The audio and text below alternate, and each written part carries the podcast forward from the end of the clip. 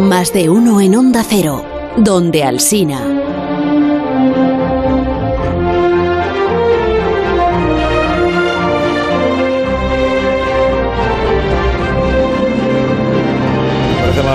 Alberto, que hablases de la noticia astronómica del año justo el día que yo no estaba, que me refiero al, al telescopio, al James Webb, al lanzamiento del, del telescopio. Hombre, Carlos, pero que eso no me eches la culpa a mí, la, échale Sí, la claro. culpa al equipo del telescopio, que es el que decide lanzarlo el día de Navidad, la mañana de Navidad. Bueno, pero tú barbaridad. podías haber hablado con ellos, haber hecho ahí una gestión o algo. Sí, exacto. Podría haberles llamado Nochebuena, era un buen momento para... Pues yo pienso que sí. Bueno, para nuestros oyentes que, que eh, no estuvieran en las vacaciones o que no sepan de qué estamos hablando, pues resulta que en estas Navidades se ha lanzado un telescopio muy esperado que se llama James Webb, que es un telescopio que va a estar en el espacio a- como al triple de la distancia de la Tierra y la Luna y va a observar el cielo en infrarrojos. No es un telescopio óptico, es un telescopio infrarrojo. Eso le va a permitir ver galaxias muy antiguas y también observar la composición de algunas atmósferas de planetas en otras estrellas. Claro, esto ya lo contaste ¿no? en, Sí. en su momento. Y ahora la cosa es eh, cómo va. O sea, el minuto de juego y resultado del telescopio. Pues la, la noticia es que va muy bien. O sea, que a James Webb le fue todo muy mal antes del lanzamiento y le está yendo todo muy bien ahora mismo. Recordad que el telescopio, eh, le llamamos telescopio, pero no tiene aspecto de tubo con cosas dentro, sino que es más bien una especie de cometa muy grande de 20 metros que sirve para proteger al telescopio del Sol y sobre esa cometa se monta una antena parabólica. Lo que parece es un espejo parabólico con una cosa delante para recoger la luz, ¿vale? Bueno, pues la cometa ya ha sido desplegada, también se han desplegado todas las partes del espejo y en un, en un momento dado la- el equipo del telescopio dijo, tenemos un telescopio. En el, en el momento en que desplegaron esa parte que se pone delante de la antena parabólica que sirve para recoger la luz, dijeron, mira, igual no se despliega lo demás, pero con esto, con esto ya tenemos. ya tenemos un telescopio. Y ya está funcionando. O todavía no. No, no Pero está funcionando todavía. Es cosa de unos minutos, una- unos días. o- No, es, es cosa un poquito más, es cosa unos meses, porque en los próximos meses tienen que pasar toda una serie de cosas que... Bueno, yo voy a decir que no son tan críticas como las anteriores y ahora todos los que trabajan en el James Webb me van a decir, Alberto, estás muy equivocado, ¿no? Cosas que han de pasar. Pues tiene que llegar a su órbita definitiva. Ah, bueno. Está al ochenta y tantos por ciento de la distancia y tiene que instalarse en esa órbita definitiva. Tiene que terminar de enfriarse, porque el- el- la cometa esta que le, está, que le está protegiendo el Sol hace que no esté a 150 grados, que es como estaría si le diera el Sol, pero tiene que estar a menos 220 y ahora está a menos 200. Está ya cerquita. Bueno, hombre, tiene ahí a. Está cerquita, está cerquita. Hay, hay un aparato, incluso hay uno de los instrumentos que tiene que estar mucho más frío. Tiene que estar a menos 260 y ese se va a enfriar con una máquina que va a hacer que se enfríe. O sea, no se puede enfriar simplemente dejándolo ahí. Madre mía, muchísimo, muchísimo enfriamiento. ¿es? Es- ha ha de estar muy frío porque el tipo de radiación que observa está muy fría también. Entonces, si no, observarías la radiación del telescopio. Observarías el propio telescopio en lugar de observar el universo. Y además han de alinear todas las Y partes del si se congela, ¿qué- bueno, congelado va a estar, claro, a menos 220. Bueno, va a estar muy frío, pero en la Tierra tendemos, eh, como tenemos la intuición de la Tierra, en la Tierra las cosas muy frías cogen una capa de hielo. En el espacio no. En el espacio no hay agua, así que ah, va a bien, estar frío, visto, pero no congelado. Claro, tú estabas pensando en el parabrisas de tu Claro, coche yo te la digo, otra mañana. digo, no conseguimos aquí arrancar el coche cuando nieva, digo. Claro, exacto. Claro. ¿Y qué más? Ya Eh, está, ¿ya con eso? Bueno, aparte de eso, este espejo tan grande, este espejo de 6 metros y medio, eh, no es un espejo de una pieza, es un espejo que está hecho por 18 piezas, si no recuerdo Mm. mal, cada una es un hexagonito, y esas se han de alinear. O sea, esas piezas no pueden estar cada una mirando para un lado, tienen que al final formar una especie, un, un espejo uniforme. y, y ahora ya se ha comprobado que se pueden mover, ya cada una tiene un motorcito, el motorcito funciona, pues hay que alinearlas, hay que hacerlo bien. Y si todo esto va bien, pues se espera que cuando llegue el verano tengamos las primeras imágenes. Para el verano. Para el verano. Ah, bueno. Con un poquito de suerte, antes de irnos de vacaciones lo contamos. Relájate, Vale, entonces. vale, vale, entonces tenemos tiempo. Que me- yo pensé a ver cómo estudiamos esto adecuadamente para. Vale, pues eh, minuto de juego y resultado del telescopio James Webb, prueba superada. Que va Sí, bien. señor. Es que me habían dicho que tú de lo que quieres hablar es de del animal, el animal más grande de la historia. Sí, señor. Es una. Y- eh, os voy a proponer una especie de reto, el, el reto biológico en este caso, no el reto matemático. El, el reto es: ¿cuál creéis que ha sido el animal más grande de toda la historia? Y voy a especificar, porque. Alsina. Pero no- eh, bueno, Mike Tyson había radiofónicamente hablando, sí, pero no estamos ¿Quieres cerrar hablando. la línea al matemático, por favor? Ah, pero era crema de. de- sí. Es que, tío, Hombre. Ahí escuchando gratis. Hay, hay Estoy- muchas. Estoy eh, escuchando la radio. Pero no es con truco la pregunta. No, no es con truco, Ah, no es con truco. vale. Pero lo que pasa es que hay muchas maneras de medir que es grande, ¿no? O sea, por ejemplo, no me refiero al más largo. El más largo probablemente sería alguno de estos dinosaurios de cuello muy largo, ¿no? ¿a qué te estoy, refieres, entonces? estoy pensando en el que más masa acumuló, el más pesado, ¿no? El que consiguió hacer un cuerpo más... con que más abulta. Eso es, Más con, que una con ballena. más cosas. Eh, un ¿Qué di- ¿Cuál diríais de toda la historia? eh? No digo de la actualidad. digo yo diría un dinosaurio. De esos, Un dinosaurio. Un dinosaurio será. gi- gigantescos que salen en las películas de ahora. Pues qué gracia porque te, te he hecho dudar y habías dado la respuesta correcta. ¿Quién yo? Javier, ballena. Ah. Javier, con sus 200 toneladas, el animal más pesado de la historia de la vida conocida es la ballena azul. Claro, si es que me parece muy, a mí me parece muy grande. No sé si habrá algo más grande, pero si hay algo más grande no cabe. Es que es muy grande porque los dinosaurios estos que eran tan grandes y tan pesados en realidad tenían un cuerpo más pequeño que el de la ballena. Luego tenían un cuello muy largo y una cola muy larga, pero el Pero en cuerpo era volumen, más pequeño. Y de- a mí me parece muy gracioso esto de que en toda la historia de la vida estamos conviviendo con el animal más pesado que jamás ha existido. Y además también me parece notable, y esto es lo que vamos a hablar el resto de la sección, es que es un animal acuático, porque los océanos tienen una capacidad maravillosa para alimentar y sostener a estos grandes animales. Para empezar, porque hay mucha comida en el océano, lógicamente, además hay comida tridimensionalmente, según donde vayas, eh, pero también porque en tierra tú necesitas estar sostenido, necesitas unas patas que aguanten tu peso o necesitas poder arrastrarte por el suelo, en el océano no. En el océano pues pesar mucho y es el agua la que te sostiene, lo cual hace, lo convierte en un medio propicio para que haya grandes animales. Así que es en el mar donde han vivido los verdaderos gigantes de la historia. Qué bueno. Vale, la ballena azul, los animales grandes y el océano. Eso es, de hecho, de Pero- esto es lo que queremos hablar hoy, los, los mares y los bichos grandes. Ya. Y bien, entonces incluso en la época de los dinosaurios, que no es yo por insistir, pero en los No océanos, le ha gustado no tener razón. en los, en los océanos había bichos más grandes que en la Tierra. Vale, esa es una pregunta difícil de responder, Ah. aunque posiblemente la respuesta es no. Pero es difícil de responder porque es complicado estimar la masa total tanto de los dinosaurios más grandes, que de algunos solo se conservan a lo mejor pues cinco huesos o seis huesos, como de los animales marinos más grandes de la época, que pasa exactamente lo mismo. Lo que sabemos seguro es que los primeros animales gigantes vivieron en el mar, fueron peces muy grandes que vivieron hace 400 millones de años, del tamaño de un tiburón blanco, daban mucho miedo además, eh, y que hoy en día los animales más grandes también viven en el mar. Puede que hubiese esa ventana intermedia en la que los animales terrestres, ciertos dinosaurios, ganaran a los del mar, pero fue una cosa temporal. Y de hecho, hasta hace bien poquito, se pensaba que los verdaderos gigantes, cosas como la ballena azul, solo podían vivir en los océanos modernos, porque los océanos modernos tienen toda una serie de seres vivos que convierten de manera muy eficiente el CO2 en comida. Entonces hay más comida en los océanos modernos. Es en un océano moderno, perdón. El- los océanos de, digamos, los últimos decenas de millones de años. Después de la extinción de los dinosaurios, si quieres. Vale. O incluso los últimos 30 millones de años. No los de Pangea. No, no los de Pangea. Pero has dicho hasta hace poco se pensaba. Hasta hace poco, ¿qué significa? Decenas de millones de años Claro, se pensaba. claro, es que- O ha estado hace dos días se pensaba. es que Pues como- La resulta... unidad de medida de aparición es Claro.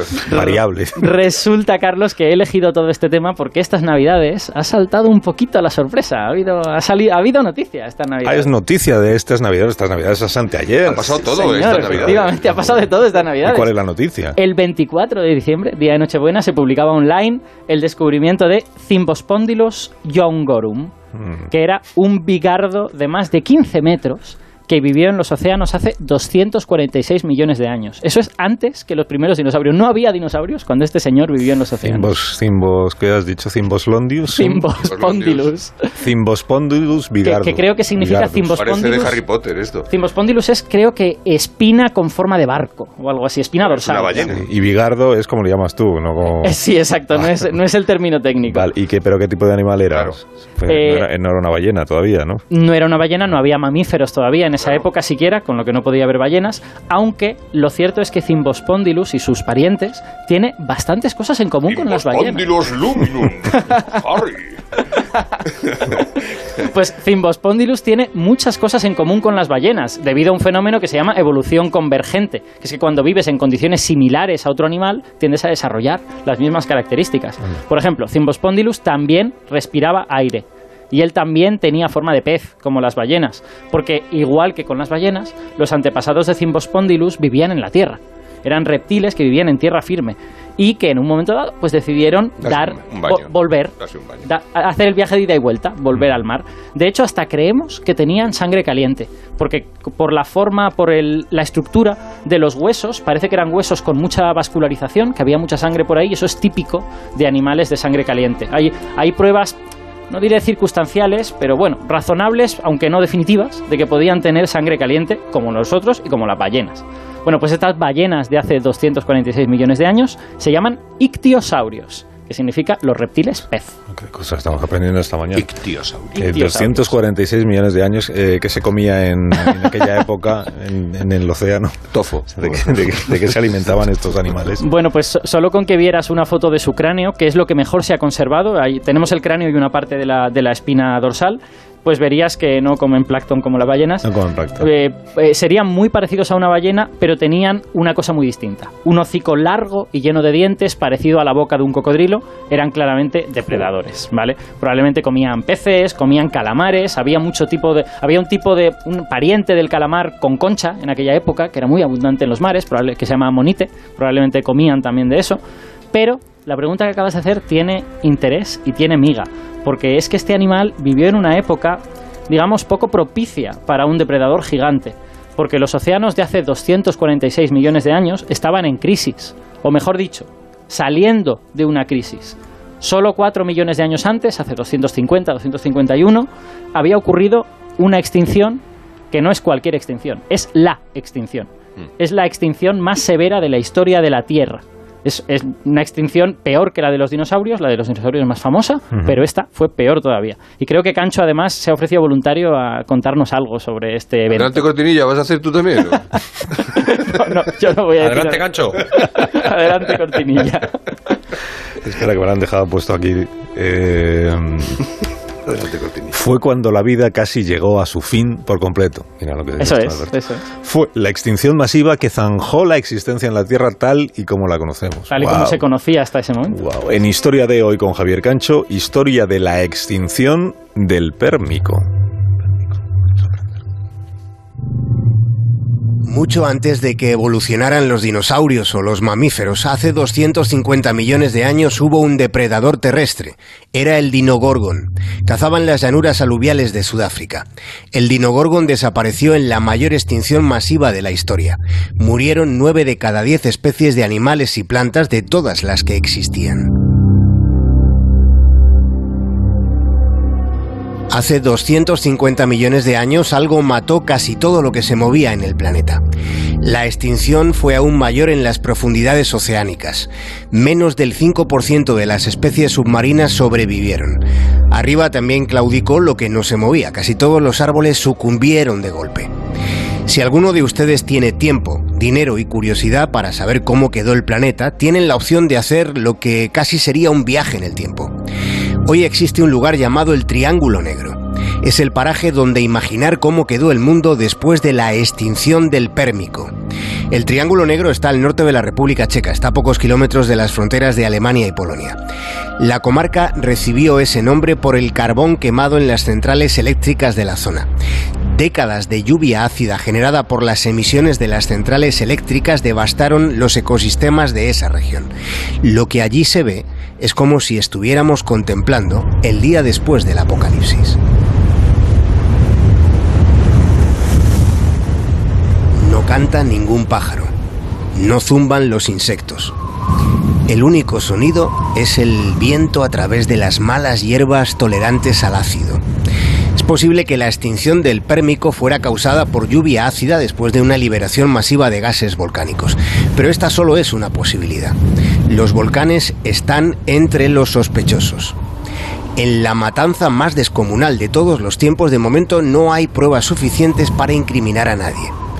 También podría haber sido un enorme asteroide como el que después acabaría con los dinosaurios. Otras hipótesis sostienen que el asesino salió del mar. Pudo ser un cataclismo muy gordo en los equilibrios oceánicos. Antes de la gran extinción vivió la primera gran dinastía de vertebrados terrestres de la Tierra. Eran los sinápsidos. Había bichos que parecían un cruce entre perros y lagartos. La gran extinción sucedió en tan solo 100.000 años. Puede parecer mucho, pero no es nada. En la escala geológica de tiempo fue más rápido lo que tarda en transcurrir un parpadeo. La extinción del Pérmico no es un caso cerrado. En ocasiones la verdad es desordenada, aunque quizá pueda tomarse por cierto que si la vida sobrevivió a la extinción del Pérmico, probablemente pueda sobrevivir a cualquier cosa, incluso al ser humano. Más de uno en Onda Cero. Más de uno en Onda Cero, donde Alsina.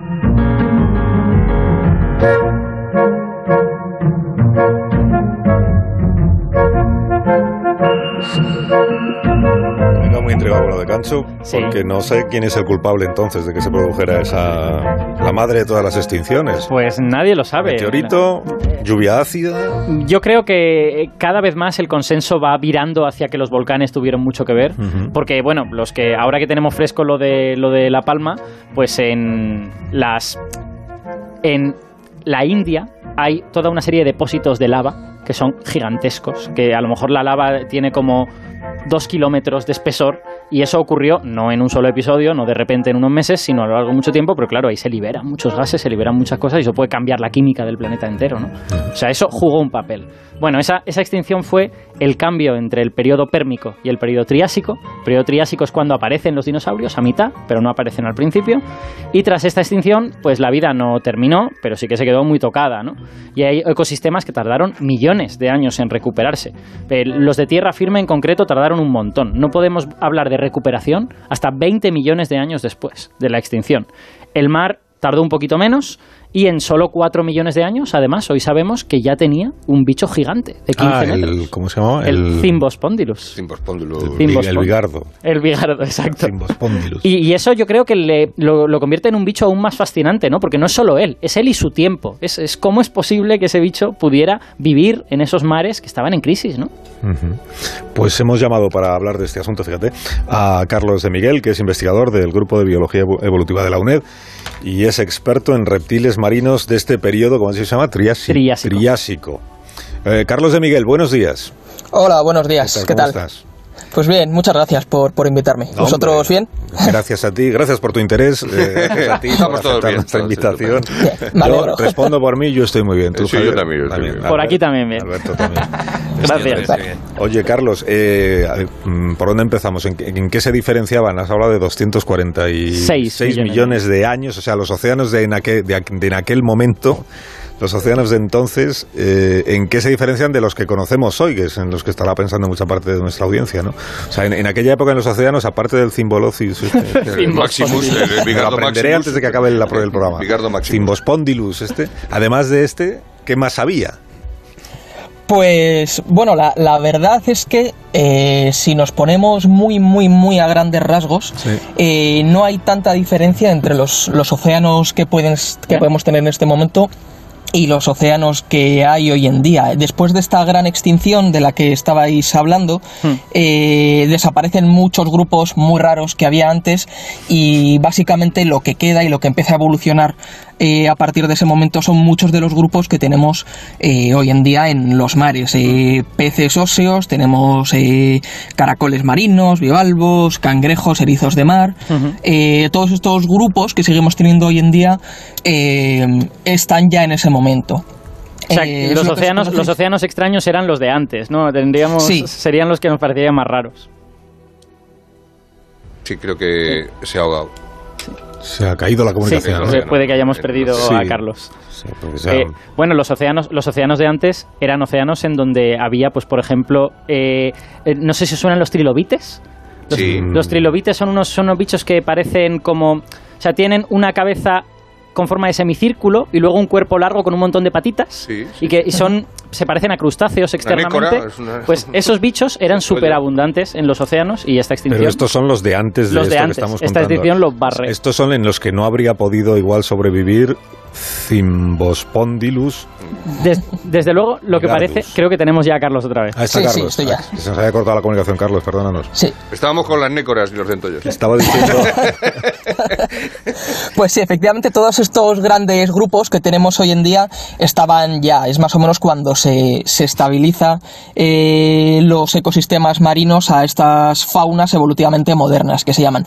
¿Dónde estaría la mayor diferencia? Pues precisamente en Cimbospondylus y en esta clase de animales de los que estamos hablando. En aquel momento no tenemos mamíferos, no tenemos focas, no tenemos delfines, no tenemos ballenas, pero eh, los mares los están colonizando un montón de grupos de reptiles de distintos grupos de reptiles marinos, eh, además sin demasiado que ver entre sí, unos emparentados pues con, con lagartos, otros con, con otros grupos de reptiles, Hmm. y sería lo que más podría chocarnos si entráramos en, eh, a darnos un baño en, en el mar en aquel momento.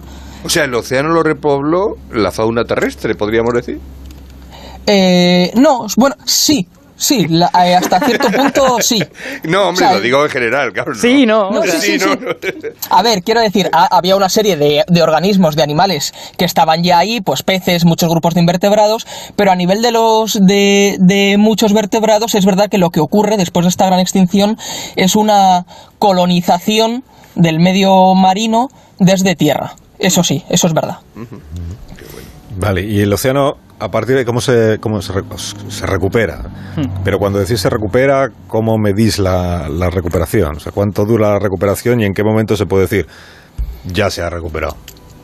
Pues, a ver, lo, lo primero para que se pueda recuperar es que obviamente las, las condiciones físicas, químicas, geoquímicas de- del entorno pues se estabilicen, que eso pues muchas veces con el es necesario que pase el tiempo, obviamente, y cuando se van estabilizando esas, volviendo a la normalidad, esas eh, condiciones físicas y químicas, esas condiciones geoquímicas, eh, es cuando la vida puede empezar como a, a diversificarse. Muchas veces, después de los procesos de extinción, de extinción gordos, es habitual que los supervivientes aprovechen todos esos huecos que han quedado vacíos, esos nichos ecológicos que llamamos, para eh, diversificarse, expandirse y colonizar pues eh, determinados papeles, eh, determinados medios, ambientes que no habían podido hacer hasta ese momento. Entonces, pues es verdad que en este caso la recuperación en el, en el agua, en los mares, es bastante más rápida de lo que ocurre en tierra firme. En los siguientes pocos millones de años, que bueno, parece que hablamos de pocos millones de años como si fuera poco tiempo, pero ojo, que estamos hablando de millones de años. Sí. Pero eso, en los, en los siguientes 4, 3, 4 millones de años parece que la cosa se normaliza, todos estos grupos de tierra que comentaba se diversifican y empiezan a explotar el, el nicho marino y en las siguientes esos millones de años pues la cosa parece que tienes ya un ecosistema otra vez eh, bien organizado con sus diferentes eh, niveles sus productores sus eh, carnívoros sus depredadores que es cuando podrías hablar de que tienes ya un ecosistema recuperado. Es curioso de todas formas que aunque la, mm, recuperación es bastante rápida o relativamente rápida en estos términos geológicos que estamos hablando eh, no se alcanzan en, en los mares, no se alcanza una diversidad eh, marina global con niveles de la preextinción hasta el Jurásico Medio, es decir, Guau. hasta 75 millones de años después de la extinción. Sí, sí. Muchísimo tiempo. De hecho, a mí me ha llamado la atención que en el artículo, en, en el artículo de Cimbospondylus, eh, bueno, ellos proponen, ahí está esta duda de cómo unos océanos que en principio tienen menos productores que los actuales, que los, digamos, las algas estas que convierten luz del sol y dióxido de carbono en, en materia orgánica son más pequeñitas, son menos eficientes, ¿cómo pueden Sí. dar de comer a un bicho tan grande? Y una de las cosas que ellos proponen es que quizá la cadena, la cadena alimentaria tenía menos pasos. Es decir, era menos variada. Había entre esos productores y el Cimbospondylus este, igual había solo dos o tres pasos, en lugar de cinco o seis. Y eso permite que de- se, se transmita de forma más eficiente la comida de un sitio a otro. No se pierde comida en cada paso, digamos, ¿no? Eso y que se comerían hasta las piedras. Entonces, eso, el, hecho, el hecho de que fuese menos variado, entre comillas, ese océano, a lo mejor ayudó a que pudiesen existir este tipo de animales, ¿no? Eh, sí, es, es posible. Una cosa que, que, se, que se creía hasta ahora y que comentan en el, en el artículo es que para poder alcanzar estos enormes tamaños que tienen las, las ballenas hoy en día, pues que era necesario que hubiera esa diversidad de productores de fitoplancton que comentabas, que debía ser mucho más pobre o mucho menos eficiente en aquella época, en el Triásico. Pero claro, viendo que tienes animales de esos tamaños eh, ya entonces, pues está claro que, que obviamente no es un requisito.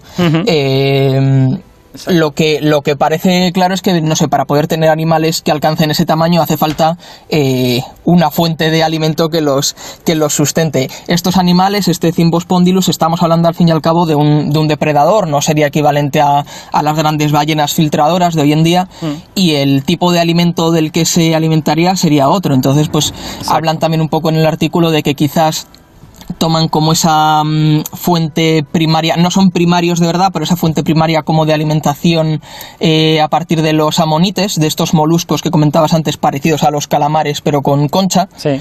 Y, y bueno, pues eso ahí podía ser obviamente un- una fuente importante para poder eh, alimentarse y convertirte en un depredador, que al final es lo que era este animal, un enorme depredador. Exacto, las ballenas, por ejemplo, eh, yo, a mí siempre me gusta decir que hay que imaginarlas más parecidas a una vaca que a otra cosa, porque quiero decir, son bichos que pacen por el océano y que van recogiendo. Es verdad que la vaca come hierba y las ballenas comen, Sí, pues, pero no paran, comen, comen crustáceos, cosas, comen animales, o sea que no es lo mismo, pero en realidad su manera de funcionar se parece más a la de un bicho que pace que a la de un depredador, ¿no?